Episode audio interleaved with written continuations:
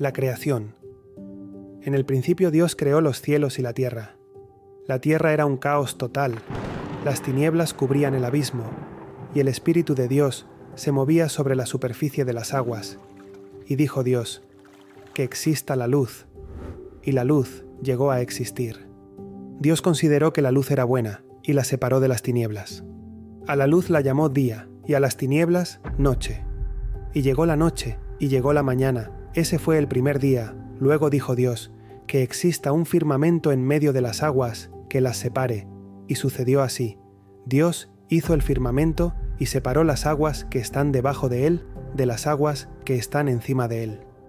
Al firmamento Dios lo llamó cielo. Y llegó la noche, y llegó la mañana. Ese fue el segundo día. Después dijo Dios, que se junten las aguas debajo del cielo en un solo lugar, para que aparezca lo seco. Y sucedió así. A lo seco Dios lo llamó tierra, y al conjunto de las aguas lo llamó mares. Y Dios consideró que esto era bueno. Luego dijo, que la tierra produzca vegetación, plantas que den semilla, y árboles frutales que den fruto con su semilla, según su especie. Y sucedió así. La tierra produjo vegetación, plantas que dan semilla según su especie, y árboles que dan fruto con su semilla, según su especie. Y Dios consideró que esto era bueno. Y llegó la noche, y llegó la mañana, ese fue el tercer día.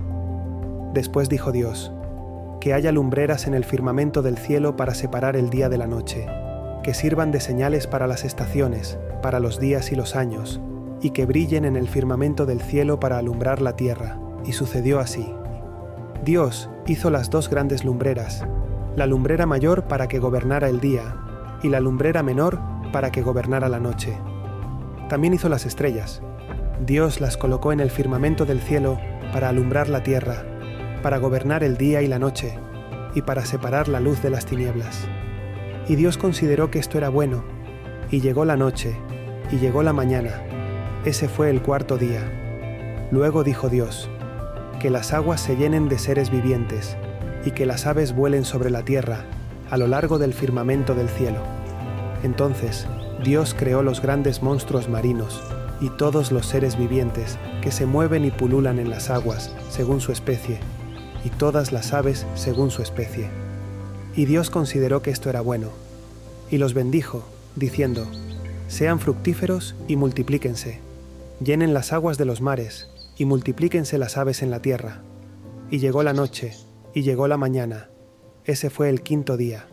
Finalmente dijo Dios, que produzca la tierra seres vivientes según su especie, ganado, animales salvajes y reptiles según su especie. Y sucedió así. Dios hizo los animales salvajes según su especie, el ganado según su especie, y todos los reptiles de la tierra según su especie. Y Dios consideró que esto era bueno la creación del hombre y la mujer.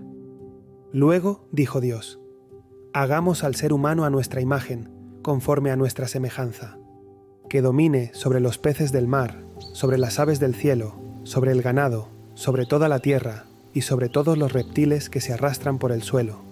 Y Dios creó al ser humano a su imagen, lo creó a imagen de Dios. Los creó varón y mujer.